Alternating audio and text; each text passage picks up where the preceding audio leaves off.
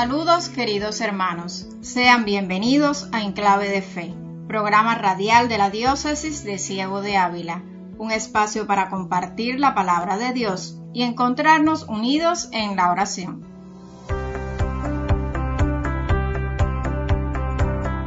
Celebramos hoy la solemnidad del cuerpo y sangre de Cristo.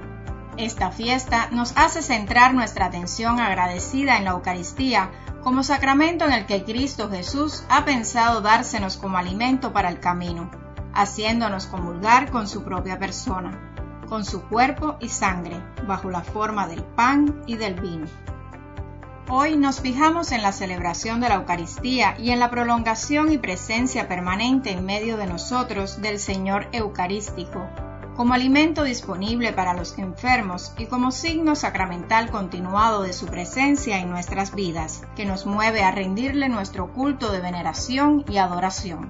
Con esta certeza, les invitamos a acompañarnos hasta el final del programa para seguir compartiendo la palabra de Dios y junto a nosotros vivir de este tiempo de catequesis, música y oración. Me detengo y me despierto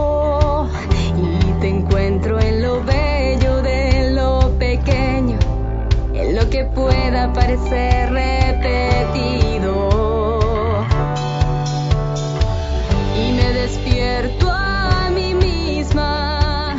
Que Los católicos guardamos el domingo porque en este día ocurrieron los hechos más importantes relacionados con la historia de nuestra salvación. Escuchemos la catequesis que nos trae Randall Pineda sobre este tema.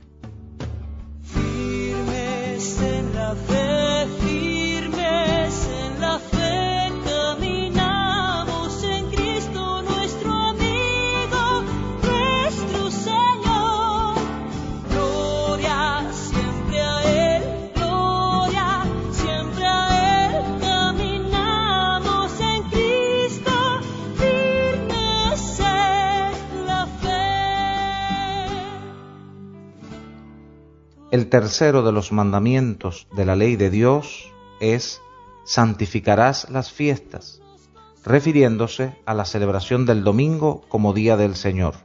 Sin embargo, el texto original de la Biblia, en el libro del Éxodo capítulo 20, versículo 8, nos manda, recordarás el día del sábado para santificarlo. Entonces, ¿por qué los cristianos celebramos el domingo y no el sábado? Para el pueblo de Israel, el sábado es el gran signo de Dios, creador y liberador, pues es el séptimo día de la creación en el que Dios descansó y recuerda la liberación de Israel de la esclavitud de Egipto. El sábado es considerado, por tanto, una fiesta de la liberación humana y una especie de anticipo del mundo futuro. Jesús, en cambio, se comporta como quien tiene autoridad sobre el sábado, porque Él es el Mesías enviado por Dios. Es Señor del sábado, que nos recuerda que el sábado se hizo para el hombre y no el hombre para el sábado, como leemos en el Evangelio de Marcos, capítulo 2, versículos 27 y 28. Al resucitar Jesús de entre los muertos el domingo, este día se convierte en el día del Señor y reemplaza al sábado asumiendo elementos suyos pues el domingo cristiano nos recuerda la creación del mundo, se convierte en el octavo día de la creación, cuando el mundo se renovó en Cristo, y retoma el descanso para santificar la interrupción del trabajo y también para indicar ya desde ahora el descanso eterno del hombre en Dios. San Jerónimo nos recuerda la importancia del domingo cuando dice que si los paganos lo llaman día del sol, también nosotros lo hacemos con gusto, porque hoy ha amanecido la luz del mundo, hoy ha aparecido el sol de justicia, cuyos rayos traen la salvación. En resumen, el sábado era para los judíos una fiesta de liberación humana y un anticipo del mundo futuro. Jesús es el Mesías enviado por Dios y por tanto es Señor del sábado. El mandamiento de santificar la fiesta se cumple el domingo, pues el domingo se convierte en el día del Señor y reemplaza el sábado, porque es el día de la resurrección de Cristo.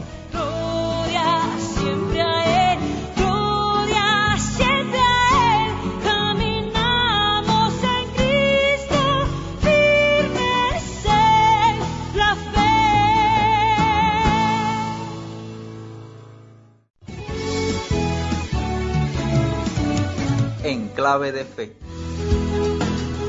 Un programa preparado por el equipo de comunicación de la diócesis de Ciego de Ávila.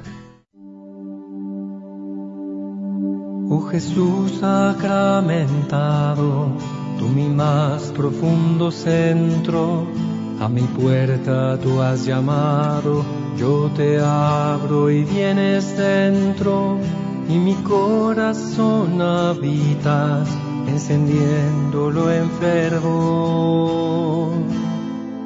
Con ese fuego divino acrecentándome el amor. Fijos en ti están mis ojos, tú me enseñas el camino y en la comunión sagrada te conozco, Rey divino, al beber la dicha inmensa de ser transformado en ti. Solo a ti respira mi alma, oh Jesús que estás aquí. Bone pastor panis vere, Gesù nostri miserere, pace nos tuere, corpus Christi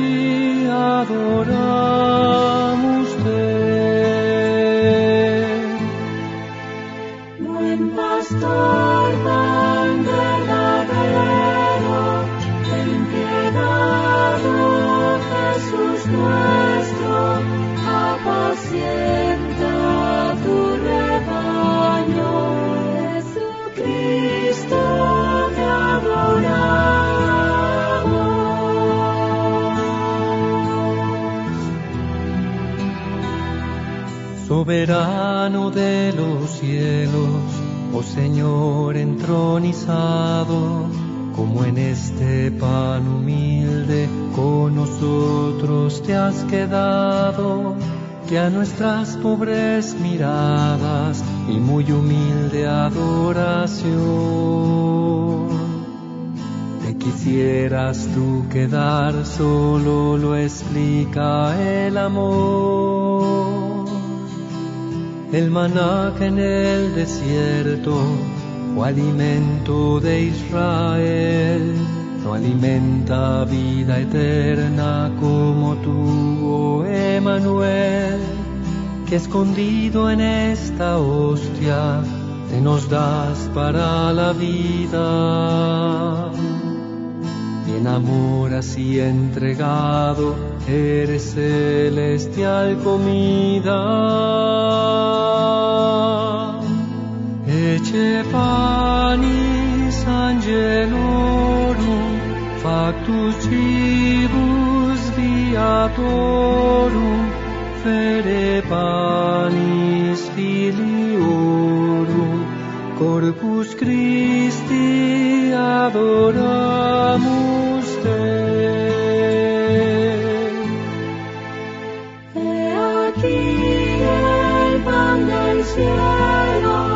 alimento del camino, pan que Dios les da sus hijos. Jesucristo te adoramos.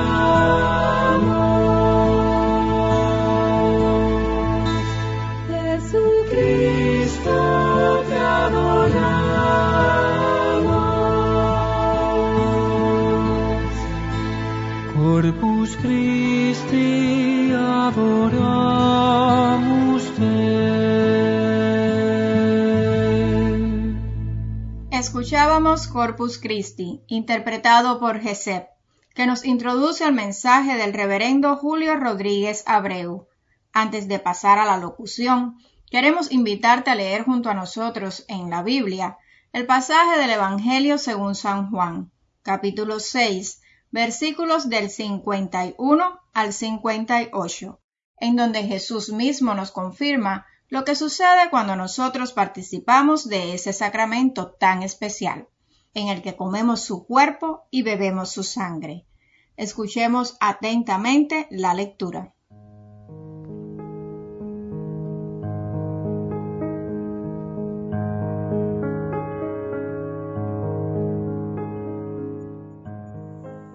En aquel tiempo Jesús dijo a los judíos, Yo soy el pan vivo que ha bajado del cielo. El que coma de este pan vivirá para siempre. Y el pan que yo les voy a dar es mi carne para que el mundo tenga vida. Entonces los judíos se pusieron a discutir entre sí, ¿cómo puede éste darnos a comer su carne? Jesús les dijo, Yo les aseguro, si no comen la carne del Hijo del Hombre y no beben su sangre, no podrán tener vida en ustedes. El que come mi carne y bebe mi sangre, tiene vida eterna y yo lo resucitaré el último día.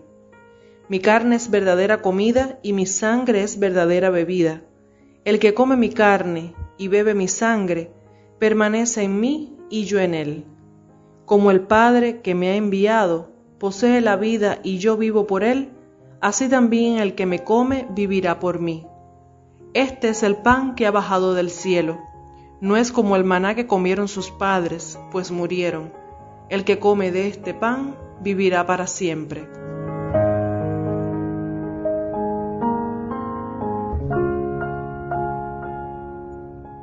Hoy celebramos la fiesta de Corpus Christi, presencia real de Jesucristo en la especie de pan y vino él es el pan de vida.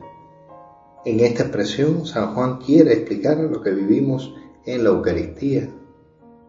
No utiliza la expresión cuerpo, sino carne, que nos acerca al misterio de la encarnación y al hombre frágil que se expresa con las manos abiertas.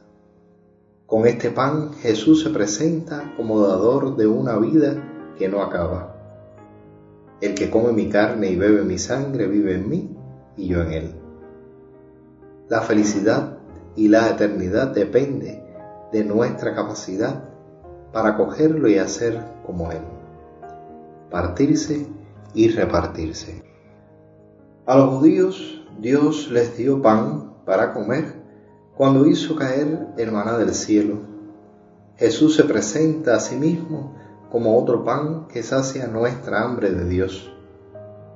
Yo soy el pan de vida. El que vive en mí no volverá a tener hambre. Jesús nos asegura que en medio del desierto, la pobreza, el vacío y sin sentido de la vida, Él nos alimenta con su pan para poder continuar el camino. Jesús que en la cruz nos ama hasta el extremo, sacia nuestra necesidad de Dios con el pan de vida. La Eucaristía en Juan es una experiencia de resurrección. En el pan, Jesús nos da su propio cuerpo, entregado por nosotros, pero resucitado. Cuando comemos este amor hecho pan, nos damos cuenta de que es Jesús mismo el que sacia nuestra hambre de plenitud. El que come mi carne y bebe mi sangre tiene vida eterna. Vida eterna ahora y por siempre. Cuando recibo el pan eucarístico, ya estoy tocando mi meta, el amor de Dios.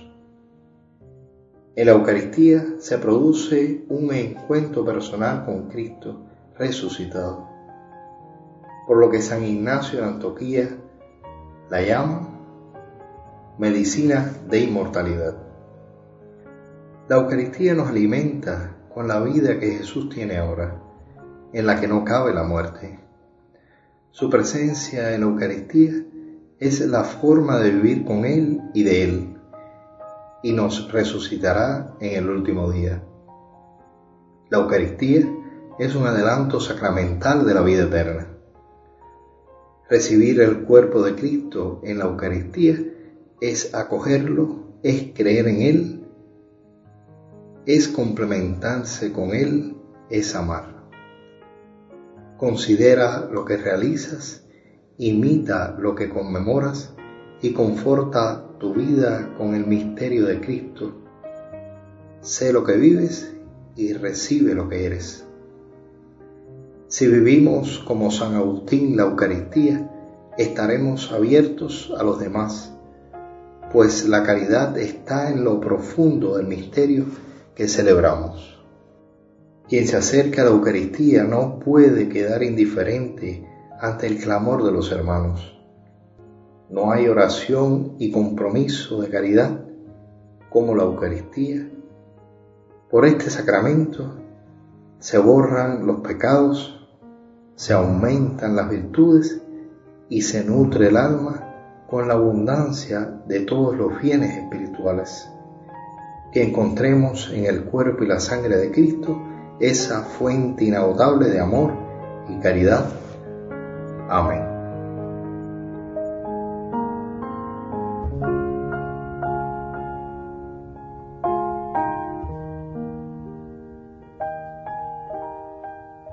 En el mensaje de hoy, el reverendo Julio nos recuerda que Jesús es el verdadero pan bajado del cielo. Su carne y su sangre son el auténtico alimento que procura la vida verdadera. Así pues, con la confianza puesta en Dios, nos unimos en oración junto a un miembro de nuestra comunidad para pedir al Señor su intercesión en nuestras limitaciones cotidianas.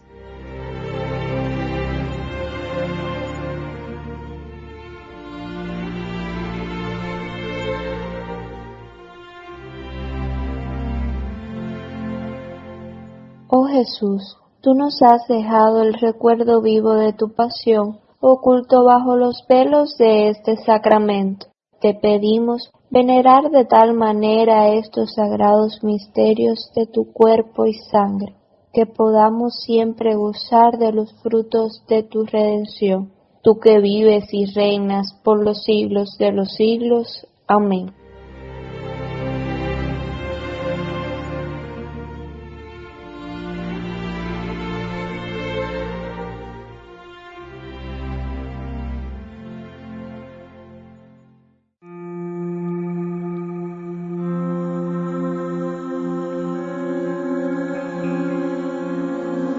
La tortura. Dios mío, la tortura.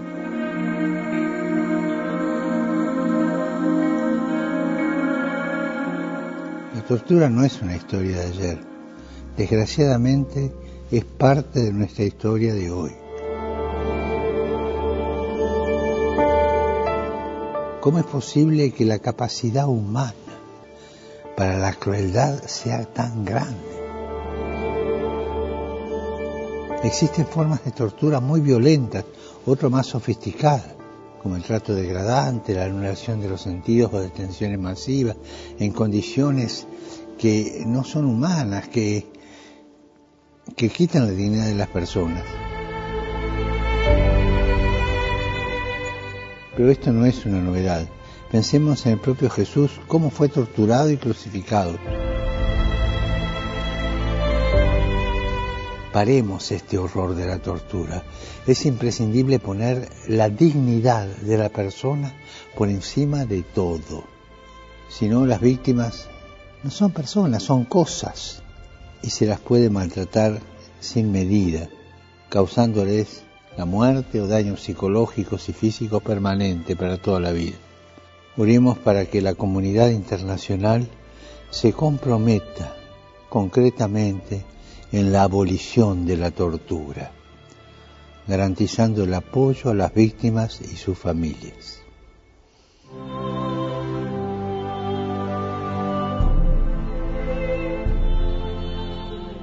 Escuchábamos al Papa Francisco, quien nos presentó su intención de oración para este mes de junio. Esta semana nuestra diócesis avileña se viste de fiesta celebrando varios acontecimientos. Este lunes la comunidad de misioneras agustinas Recoletas de Morón estará de fiesta celebrando un aniversario más de profesión religiosa de la hermana Lani. mientras que el martes 13 de junio la comunidad de Ranchuelos festejará su patronal recordando a San Antonio de Padua. También el miércoles 14, el reverendo Rosendo García celebrará un aniversario más de ordenación diaconal. Y el jueves 15, el padre Jorge, párroco de la catedral, estará cumpliendo aniversario de ordenación sacerdotal. Llegue a todos nuestra felicitación por su servicio y nuestra oración. Además, el viernes 16 de junio estaremos recordando la solemnidad del Sagrado Corazón de Jesús y el sábado 17 el Inmaculado Corazón de María.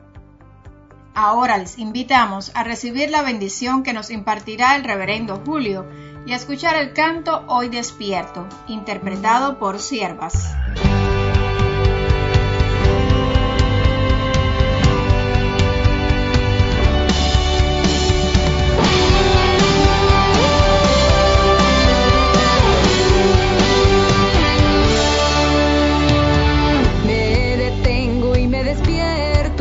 Recuerda, Jesús es el verdadero pan bajado del cielo. Su carne y su sangre son el auténtico alimento que procura la vida eterna. El Señor esté con ustedes. El Dios misericordioso y providente, Padre, Hijo y Espíritu Santo los bendiga. Haga arder sus corazones en cada Eucaristía y los acompañe siempre con su amor. Amén. Y la bendición de Dios Todopoderoso, Padre, Hijo y Espíritu Santo, descienda sobre ustedes y les acompañe siempre. Amén.